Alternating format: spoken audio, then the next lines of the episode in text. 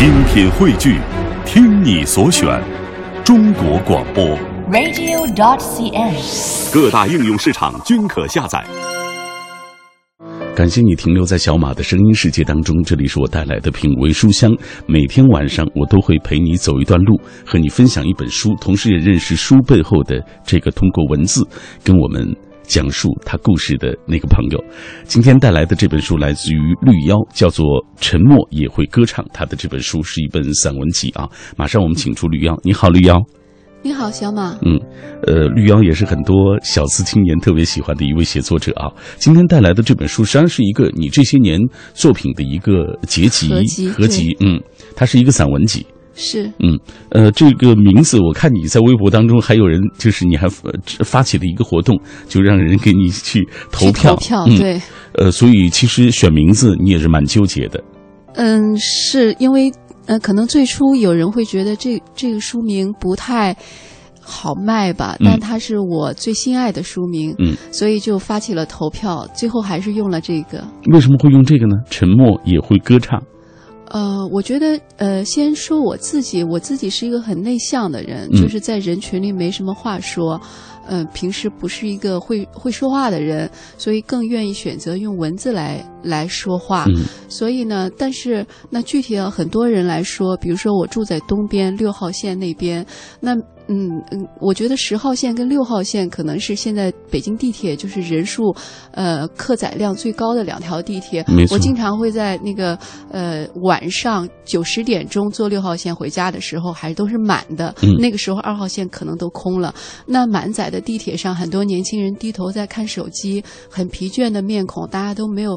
在经过了一天的工作之后，都很疲倦了。你能看到他他们的那种倦态，嗯低着头，大家都是沉默的。但我相信很多人都有生活中沉默的时候，但是也都有内心的歌唱。嗯，我相信在那些沉默的面、疲倦的沉默的面孔下面，都有一颗颗鲜活的、有情绪的、有情感的内心。嗯，所以你特别用了这个名字啊，叫做“沉默也会歌唱”。嗯其实，经过了生活的琐碎、巨大的这种压力之后，我我身边的很多人，包括你身边的很多人，我相信都是这样。如今已经不再把所谓梦想挂在嘴边了，大家在生活的路上变得更加的沉默，呃，低着头，昂首。呃，就是低着头，就大踏步的往前走，在追寻自己现在所谓的这些生活，但是不意味着这些人就没有了梦想，他们可能通过其他的方式在实践着所谓梦想。对，是这样的，因为嗯、呃我是二零零一年来到北京，嗯，那我刚来北京的时候，就是正值网络论坛的黄金时代，身边有很多就是。我又是经常去出没的是一个电影论坛，那嗯身边很多电影发烧友，就大家就觉得一个是在呃西祠胡同吗？对西祠胡同，还有新浪的影视沙龙，嗯那个是就是呃骨灰级的发烧友出没的几个板块。嗯那大家就觉得好像一个黄金时代要来临了，无论是网络文学，还是影评，还是中国电影，就很兴奋。就是我们就像站在候场区的演员，马上轮到我们上场了。嗯就是大家高腾。如果如果那个吃饭的时候，你就听吧，满屋子饭桌上飘的都是黑泽明、安东尼奥尼，嗯，呃，什什么，费里尼这个全是一堆大师的名字。是嗯嗯、但是那其实来的是现实生活，特别琐碎。那除了梦想之外，每个人都要为自己的生活负责任。嗯你要去，你要去谋生。那在这这个过程，其实谋生从来都不是容易的。很多人就迷失在生活的迷宫之中，都在大家各自在寻找出路。嗯，那中中间，我记得零四零五年的时候，其实我我也放弃了写作，就觉得先去生活。嗯，那我们经常，我跟当初那些朋友，有时候会在一些发布会的现场遇到。嗯，那大家或者是做媒体什么，或者是做摄像、做电视台什么的，就就一脸风霜，然后看到了，也不再是最初的那种意气风发、指点江山，淡淡的打点点头，然后去拿属于自己的车马费。嗯，就觉得有点灰头土脸的，就是因为好像觉得我们不再心怀梦想了，所以那个友情也变得有点灰暗了。嗯嗯，那让我最感慨的是，这几年呢，就是我身边那些朋友又慢慢又星星点点的在我身边浮现，我我我感动的看到他们，就是说，就像植物有趋光的本能，他们也在趋向自己的梦想，不是以一种高谈阔论的方式，嗯。而是以就是从一个小的编导开始做，一个电视台的小小的剪辑、小小的编导开始做，或者从给给一个什么电影公司撰稿、嗯。文案，呃，剪剪辑片、预告片，嗯。就这样慢慢的接近。那现在他们有的电影已经上院线了，有的的剧本在在投拍，嗯他们还是接近了自己的梦想。那我再见到他们的时候，我就觉得。跟当初那一批指点江山的少年很不一样了，嗯就脸上有了风霜，头发都花白了，很多尤其是男士们头发都星星点点的花白了，嗯太辛苦了。对嗯、也不再高谈阔论，很沉默，但是其实是更踏实，一点一滴的朝自己的梦想去靠近。嗯嗯，所以我我特别有感而发，就是我觉得看到他们的成功比。可能比看到我自己的那种梦想成功还要高兴，是因为他们让我看到我自己就是过上了我想要的生活方式，那是我自己靠我的呃努力。但是这么多人都过上了自己想要的生活方式，就说明其实这个不是特别难的东西，不需要你有很多钱，嗯需要你是富二代或者你怎么样有多高的才华，嗯，只要你坚持就是可以的。说得好，只要你坚持，在这个城市当中，一定会有属于你的那个位置。嗯嗯，无论你曾经的呃那个梦有多么的遥远，但是你只要一步一步的继续走下去，你就一定能够把下一步路看得更清楚一些。其实每个人生每个人的人生都像是在雾中行走一样，对，就是你只有只有努力的做好今天，走好今天这一步，才能够把下一步路看得更真切一些，更清晰一些。所以人生真的是天道酬勤啊！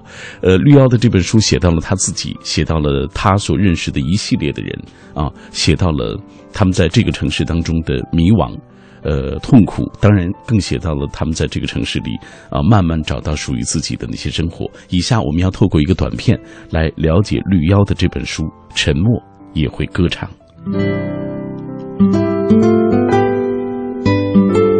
沉默也会歌唱是本散文集，距离作者绿妖的上一本散文集已经十年。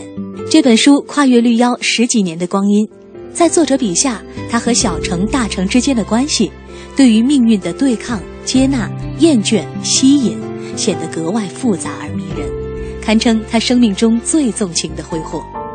绿妖的文字隐约能看见，在人间烟火盛大繁荣的背后，隐藏着的精神上的孤独和不甘。你能够听到清冽的歌声隐约传来，这是一个柔软而倔强的女子在漂泊与行走中歌唱美与存在。如此，她和北京、阳光、书籍及世间一切事物相遇。绿妖在这本书当中写道：“我只是嫌故乡太小，但是命运却给了我一个巨大巨大的城市。”呃，绿妖也是一个县城青年啊，是呃中原一个小城里的，对对，嗯许呃许昌市襄城县，嗯，河南许昌的襄城县啊。其实你在故乡里，我记得这本书当中你也说的，你有工作的呃是的，是的。啊，但是你不甘心。那时候做什么工作？我我其实我的工作很好，是电力系统的工作。嗯嗯，但是你当时每天就是打扫一下卫生，你觉得？对，因为太重的活儿，因为工作很多是跟高压电打交道，嗯就是有实际的工作需要有力气的，那个女生可能嗯达不到，嗯所以其实实际的工作都让男同事做了，那我们就只能打扫一下卫生。嗯嗯，我就觉得好像那那我活着的价值是什么？难道我活着的价值就是把眼前这一块绝缘皮垫儿拖干净吗？嗯就是因为已经长大了，就会思考一些问题。嗯嗯，所以绿妖就是因为有了这样的一个呃念头，有了这样一些就是所谓自己呃嫌那个城市太小，嫌故乡太小啊，呃想要去更广阔的地方去走一走、看一看的念头，他就来到了北京城。他说，刚到北京的时候，房间十平方米，一桌一椅一床一书架而已。啊，房间里没有安电话，厕所老旧，一副临时的气氛。但它有一个白色的阳台，以一扇瘦削修长的门与外界相隔。他说：“北京的深夜，路灯还是亮堂堂的，永远不会一片漆黑。这对一个刚到北京的、有着不稳定的神经、不稳定的睡眠、不稳定的情感的年轻人来说，是一种莫大的安慰。”你失眠，世界也醒着，暗淡的马路犹如一幅宽银宽银幕的那个幕布一样啊。这是李瑶描述的自己最初来到这个城市的那些感受啊。呃，最初来到北京，你在做什么工作？嗯、就做媒体，啊，已经开始做媒体了，写文章，每天写到十点四十五分，然后去赶那个末班车。末班的公交车啊，苦吗？还好，因为我觉得这是我想要的。嗯。嗯，在这个城市当中，你遇到了很多和你一样志同道合的朋友，比如说张立宪，对也就是老六读库的那个呃发起人，那个出版人，啊对对，当时他组织了一个嗯邀请版叫饭局通知，然后就经常那个组饭局，然后就谁谁愿意报报个名字就可以去参加。嗯，那我第一次去的时候就觉得。嗯，就觉得好幸福啊！因为你跟每一个人都可以聊文学、聊电影，而这些是在县城的时候是没有人跟你聊的。嗯我觉得我离开县城的一个原因就是我在那儿，嗯，是没是没有人跟你聊这些的，是嗯就觉得精神上比较苦闷吧。我在我在那个工作的时候，县城工作的时候，其实只遇到过一个同事可以跟我聊这些，那我们就是。嗯，可以聊王小波呀、萨特呀、哲学呀、呃、雷马克呀。那但是，嗯、不方便的是，因为在县城，一对年轻的异性如果公开的很亲密的聊，不管你聊什么话题，嗯都会别人都会觉得你们在谈恋爱。那我们就就转为地下，就是比如说我把我看完的书放在呃值班室的某一个柜子里，加一个纸条，加在我最喜欢的一页，那一页画上杠杠，嗯就放在这里。那他也把他看完的书放在那里，变成一个中转站。哦后来过了一段时间，就觉得这样好像更不方便了，因为更像在谈恋爱。嗯，嗯，那那这种这种地下党似的这种这种交流，到了北京后，我就发现啊，在这里你遇到的每一个人都可以跟你聊，只要你。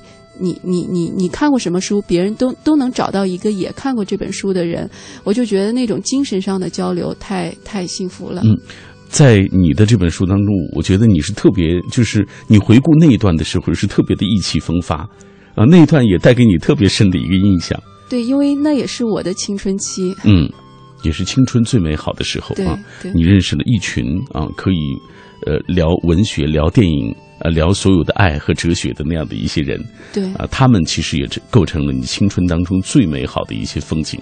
对，就变成你那段生命的一段底色，非常的丰富，非常的波澜壮阔。嗯。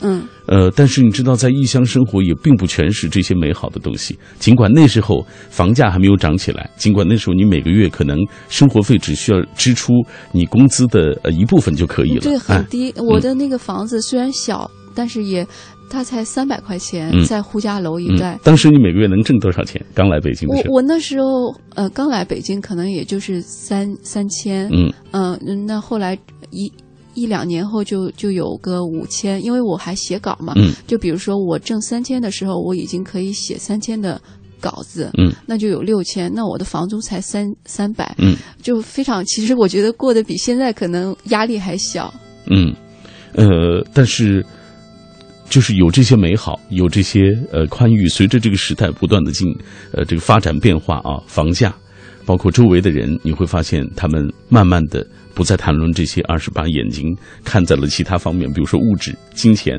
啊，对随之而来的可能对你内心也有很大的冲击。对，我觉得我不知道该说是幸运还是不幸，就是我觉得我是完整的赶上了一一整个的呃历程。就比如说我刚来北京，那房价是三百、嗯，大家过的日子差不多，可能别人的房租也就是五百而已。那呃压力呃下力车也是一块二，嗯每每公里起步啊就就就很便宜，打车也很便宜，我打个车基本上就十块钱左右吧。所以就是生活成本压力很小，大家饭局上就是高谈阔论去谈各种大师、嗯文学大师、电影大师，就有这样的闲心。对，很很自在。那我觉得好像是非典是二零零三年的非典是一个标志，非典过后就觉得时钟突然拨快了。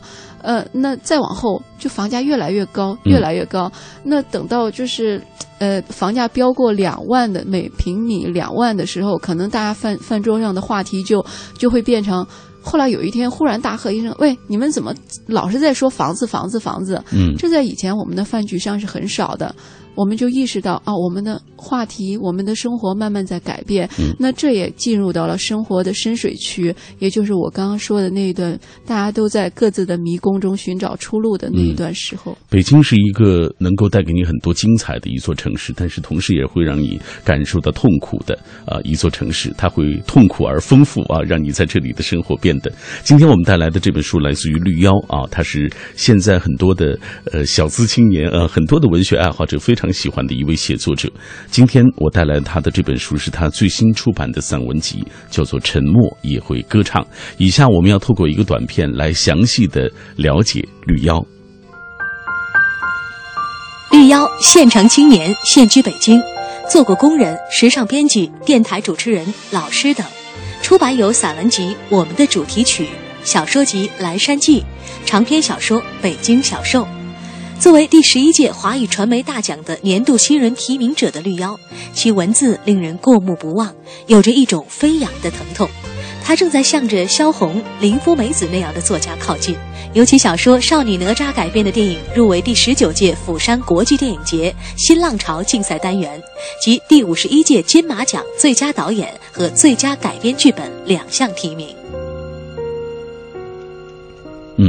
今晚的文字来自于绿妖哦，马上我们也来读一读大家的留言，因为今天很多朋友也在分享他们呃在不同城市里生活的一些经历啊，那些酸甜苦辣，呃，当初他们如何来到这座城，从故乡来到异乡，又因为什么而留下？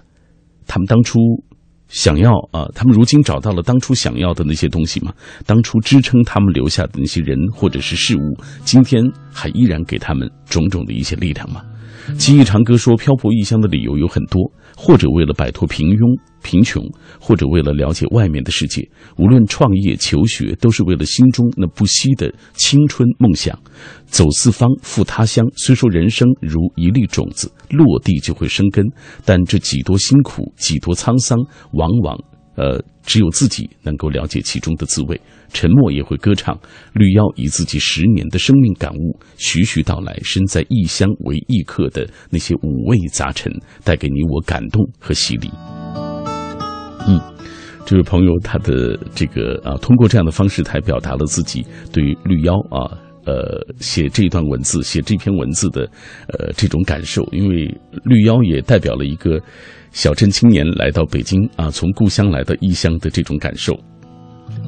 嗯，呃，绿妖给我们来说一说，就是如今，呃，如果说当初你是想离开，你是觉得要找到，呃，一群可以跟你聊文学、聊哲学啊这样的一些朋友来到这座城市的话，那我觉得你算是找到了，啊，是的，嗯，你在这个城市当中，你觉得收获最大的是什么？嗯，我觉得我的很多成长和学习，其实都是来在来到这个城市之后才开始的。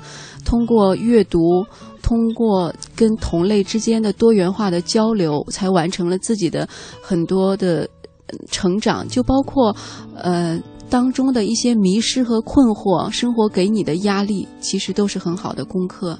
很多时候，我们都是世俗的俘虏，在人际当中徘徊，在情感当中纠结，在欲望当中不择手段，悔恨与不满也常常萦绕在心头。为此，我们总是不安，总希望能够自己安静下来。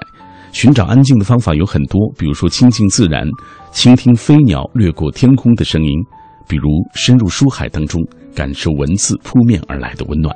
每天在这座城市的上空，我所做的工作就是为各位带来一本本的书。为了书与人的这种相遇，或者陌生或熟悉的面孔，我们跨越时空的阻隔，相逢在一本书的世界里，感动落泪，或者欢笑起舞。我是小马，感谢你继续停留在我的声音世界当中。今天晚上我带来的这本书来自于绿妖的作品《沉默也会歌唱》，这是一个人的大城漂泊记，也是一代人的青春出走书。绿妖作为一个县城青年，啊、用自己的十年的生命写就了这本带着温度的书。他在这座城市当中，也和你我一样努力挣扎。他所遇到的尴尬和难堪，让人有共鸣，也让人感到震动和亲切。今晚为了更好的为大家介绍这本书，我也是特别请到了绿妖。呃，我们继续请出绿妖来。接下来我们看一看大家的留言吧，因为今天很多朋友也在说到自己在异乡的生活。天空之城就说了，毕业之后选择留在外地工作，这也注定了所有的悲欢离合需要自己一个人去面对。遇到挫折时也会经常动摇，不知道自己坚持下去是否有意义，也多次想要回家重新找一份工作，过平淡的生活。但想到当初自己的梦想。还是一天天的坚持了下来。没有梦想，何必远方呢？梦想会让人生变得与众不同。我想知道绿妖，呃，当初你不顾家人的那些反对来到这座城市，你的家人如今怎么看你？我想他们一当初也一定会觉得你离经叛道。对，其实我当时走的时候，爸爸爸。家中的几位男性长辈都召集起来，围着我做了一个圈儿。我坐在圆心，就是一起来劝我。我当时也就是二十多岁一点，然后其实是经受了很大的压力。嗯，但是我很好奇，你为什么有这么大的、这么大的动力，非要出来呢？这么下这么大决心？我就倔吧，倔强吧。就是这样一个人。对，因为我我觉得我在那个呃县城，我当时的很多嗯。就比如说晚上我看看书会看到很晚，嗯，十十一点多十二点，那往窗户外面一看到处都是黑的，嗯，所以我我文章里写我说来到北京后一看到处嗯十二点多还是亮堂堂的，就觉得特别高兴。那那在县城的夜晚，你看到外面到处都是黑的，心里其实很绝望，就觉得深夜看书的人是不是只有我一个人？嗯，那种没有没有同类的感觉，特别孤独。嗯，好。那如今他们怎么看你？呃，现在亲戚们还挺高兴的，就就说我们家族只有只有你一个人能在北京，就是单身出去，然后什么也没有屏障就能活下来，活得还挺好的。对，他们还挺以以以我为为为傲的，而且出了好多作品。对，现在他们就是我出书，好像他们还在单位帮宣传，然后单位很多人也都买。还还是我的，说是我的粉丝，我也挺高兴的。嗯，你看，在这个城市当中，绿妖凭借着自己对文字的敏锐，包括执着啊，然后一步一步的实践着自己的梦想。他可能也是沉默啊，他也像很多人一样是沉默的大多数，但是文字其实替他歌唱了。我觉得是这样。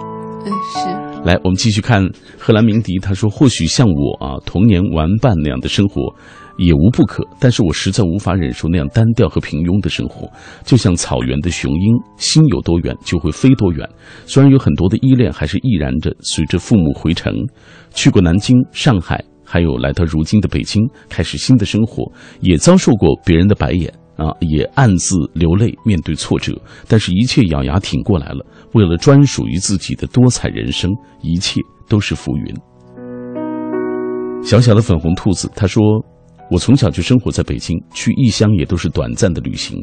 现在想从我的角度谈谈，身边的异乡人都是平凡的小人物，他们用勤劳的双手创造着属于自己的幸福，吃苦耐劳、顽强又不失生活的智慧，在北京落户安家，不断的发展。我只能用敬佩两个字去形容他们，因为深感自愧不如，所以他们带给我的那种震动，也时常让我在这座城市当中有了一种动力。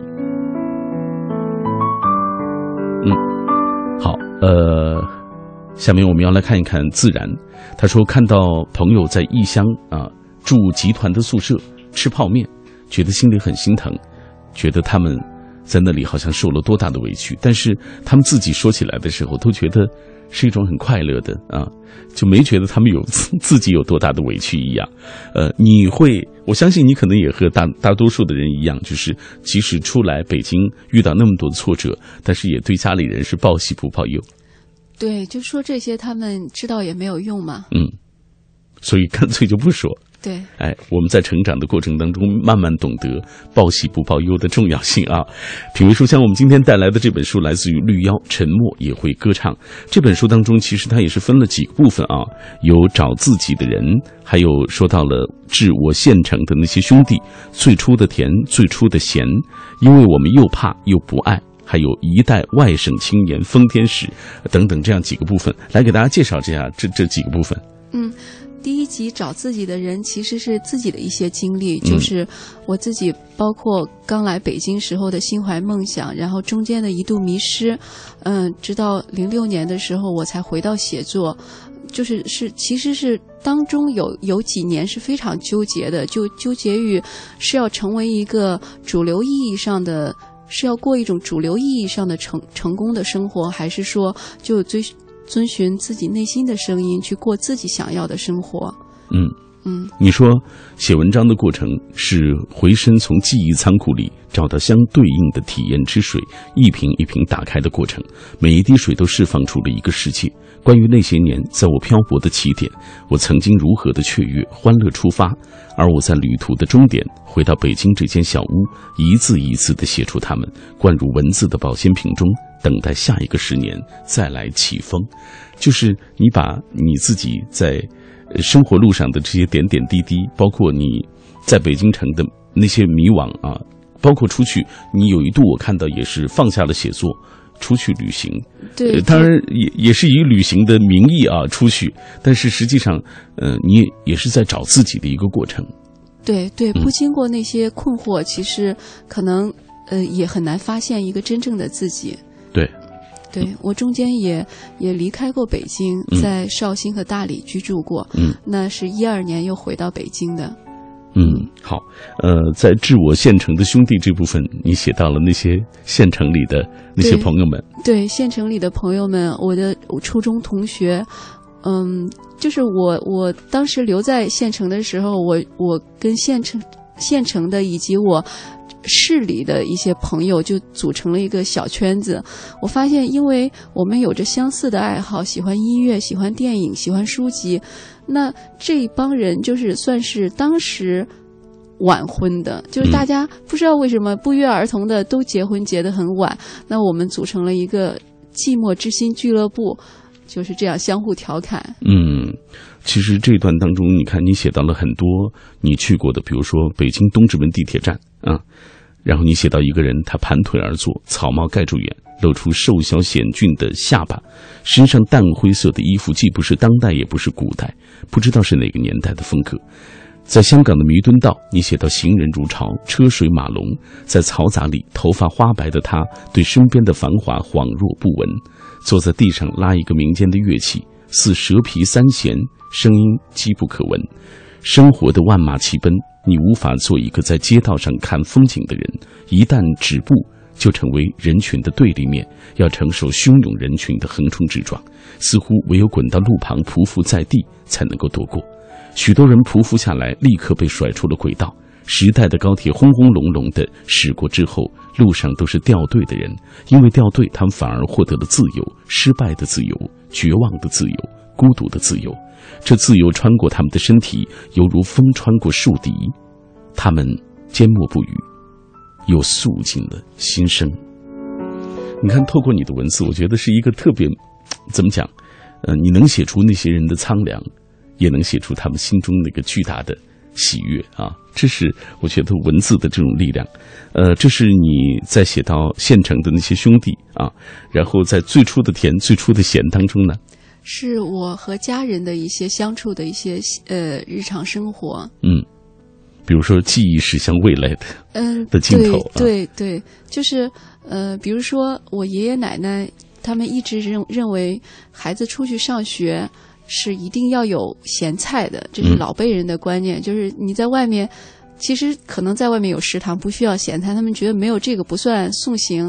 嗯，那每每年开学我到他们家，他们都会给我装各种咸菜。嗯，那有一年，我爷爷给我了一百块钱，然后说你走吧。我忽然意识到我奶奶已经不在了。嗯，不然的话，不管她是不是生病了，还是哪怕她生病病的起不来床，她都会打电话叫我的姑姑们来给我。做咸菜给我装装瓶子，那一刻我就非常的伤心。就是这是一个情感的传承的一个东西。对对，就是那个那瓶咸菜，它其实是一个载体。对，可以这样理解吗？对对，嗯，我就捏着那一百块钱走在街上哭了一路。嗯，好，接下来咱们看，因为我们又怕又不爱。其实这部分写到了很多群体事件。对，嗯。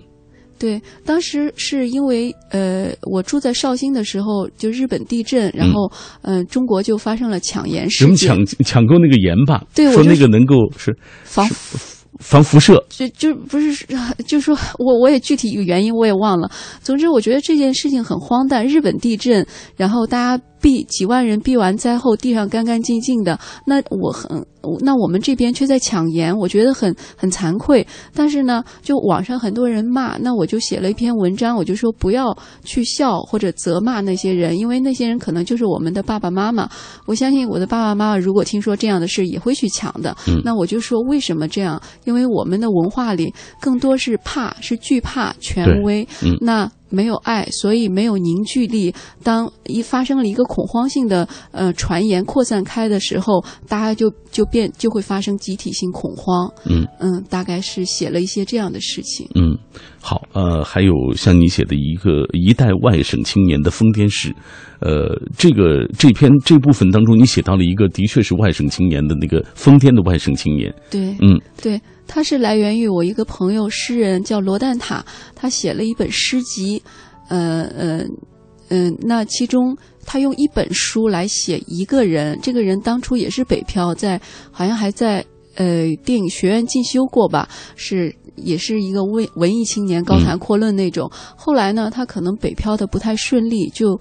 呃，疯了，精神分裂了。那呃，家人就把他送回去。但是呢，他他在鹤岗又遥望着北京，就北京成为他心心中不灭的灯塔。嗯，他就他就频繁的来到北京，然后朋友们就招待他，给他帮让他看电影，看完后给他凑火车票，让把他送回去。嗯，他也会，哎呦。幻想着一个电台主持女电台主持人爱上了他，嗯嗯，那个那个诗集写的，我觉得非常震撼。它既荒诞，充满了喜剧，但是又很悲伤。就我觉得有点像那个顾长卫的电影《立春》，我特别喜欢那本书。嗯嗯，我觉得那个呃，写到立春，写到站台，我看你这本书当中写到了很多。对，因为它是一个县城青年的成长的一个共同的烙印。嗯嗯，那我觉得说到说回到那位。呃呃，疯癫的疯癫的，他叫张西西，人称鹤岗卡夫卡。嗯，我觉得他也是某种北漂人的缩影，就是那种心怀梦想但是没有成功的人的缩影。所以我写那篇的时候，我也写到，我觉觉得我好像对他有点抱歉，好像我是不是把本该属于他的稀薄的好运气给用掉了？因为我觉得可能我属于比较幸运的。嗯，其实，在这部分当中，你还嗯不只写了他，还写了张浅浅，写了你的朋友百邦尼啊，包括也写到了一些可能和你没有什么缘能够见面的那些人啊，对，关于他们的那些种种，对各种各种各样的生活方式，嗯。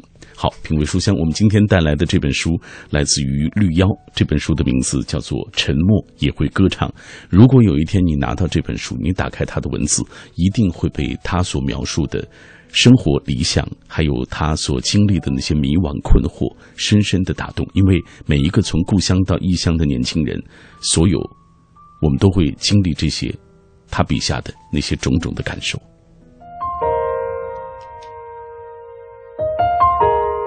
沉默也会歌唱，是一个人的大城漂泊记，是一代人的青春出走书。绿妖作为一个外地青年的标本，用自己十年的生命写就了这本带着温度的书。他在这个城市如何努力，如何挣扎，如何沉默，如何奋起。他所遭遇到的尴尬和难堪，无所隐瞒，力透纸背，让你惊讶和震动。当年家中变故，他以本能的趋光性想要逃离。离开亲人，离开故乡，多年以后，他重新打量，发现自己和许多人一样，都是流水线上的残次品。但此时他却醒悟，每个人有他独特的挫败，挫败是我的起源，我的出身，我此生的功课。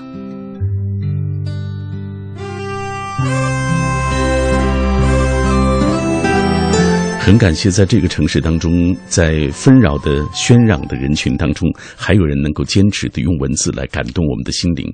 我们和他们一起吹大风、看风景，也了解不同于我们的生活的种种世态人情。继续请出吕妖啊，今天带来他的这本散文集《沉默也会歌唱》。很多朋友都在分享啊，听到这本书的一些感受。比如说青梗客，他说半点之前听到绿妖谈到自己独自在北京漂泊的日子，离开故乡稳定的工作，却找到了心之所向、心内所爱，周围有了能与你谈文学、说诗词的人。听到这儿就想起了我的一个好朋友叫茂林，他常常说朋友里面现在就我和他会。常常一起聊诗词，朋友满天下，知己能几人？一人一足。嗯，他想问的问题是：当年和你在故乡里谈文学的那个男孩子，如今他还会谈吗？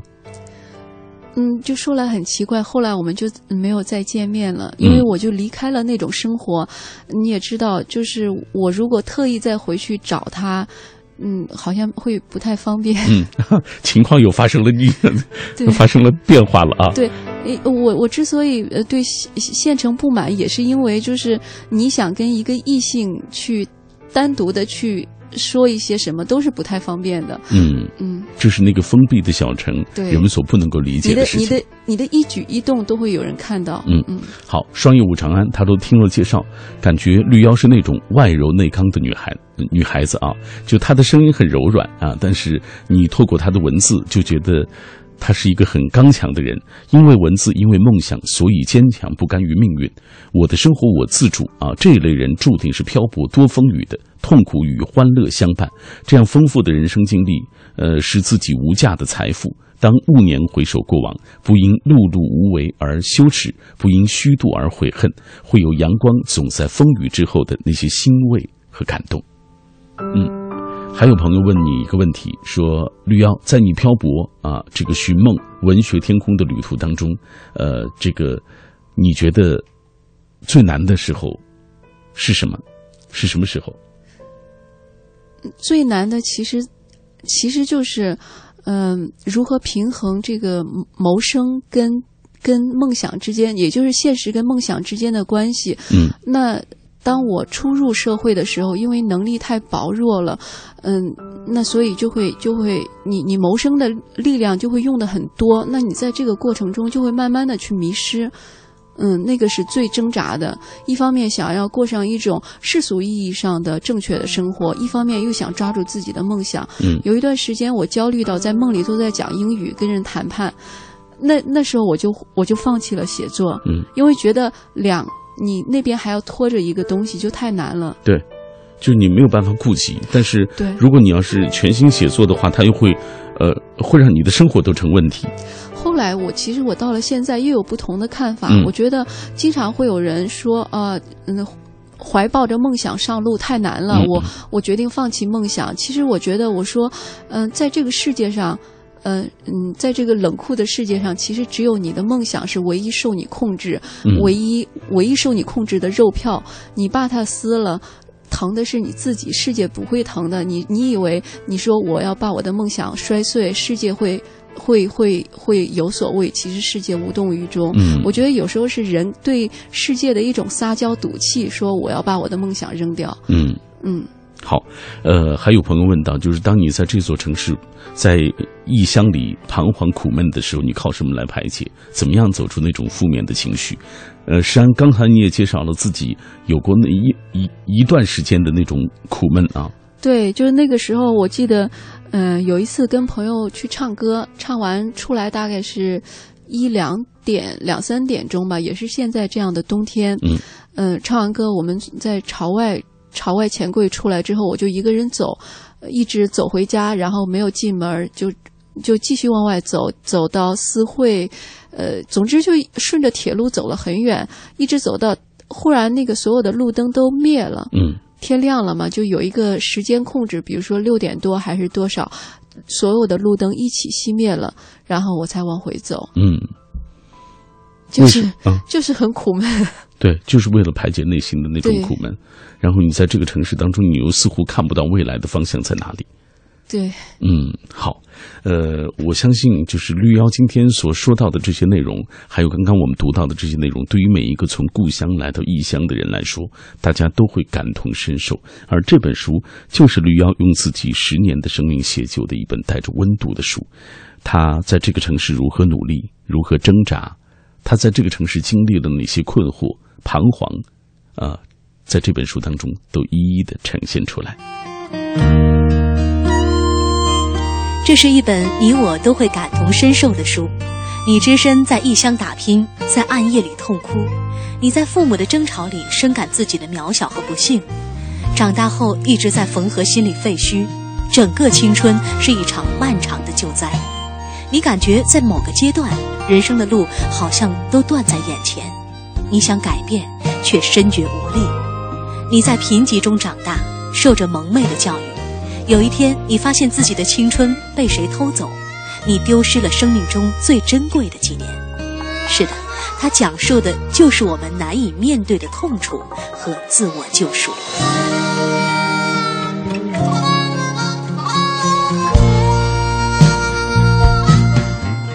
这就是我们今天晚上为各位呈现的来自于绿妖的文字，叫做《沉默也会歌唱》，是他十年，呃，这个结集十年的文字的一个随笔集啊，散文集。呃，绿妖，呃，现在也有朋友在问你其他的一些写作的这个计划，下一部作品？呃，会是一些非虚构类的作品。嗯，非虚构的，嗯，对，嗯，大致大致会是什么时候能？呃，我明年我们才能看会出到出一本台湾农业。嗯，观察笔记，嗯，对，这个这个一个系列已经在读库上出过，出过三期，分三期连载完了。那明年会出一个单行本。嗯，我们现在呃在电波那端的朋友可以听到的就是吕瑶非常喜欢的许巍的歌《情郎》啊，呃，当年他的歌带给你怎样的感受？我觉得我之所以离开老家，可能也跟这首跟他的呃一首执着有关系。他执着里说：“我想超越着平凡的生活，注定现在开始漂泊。”，我就觉得我当时还很小，就听到这句话，就觉得这就是我的心声。好，我们把最后的这首歌送给绿妖，也送给所有在这座城市当中啊，呃，从故乡来的异乡寻梦打拼的所有人。谢谢。呃，这就是今天我和各位一起分享的品味书香节目。一个小时以后的北京星空下，小马依然会守候在这里，和各位分享夜色心情。再见。再见。人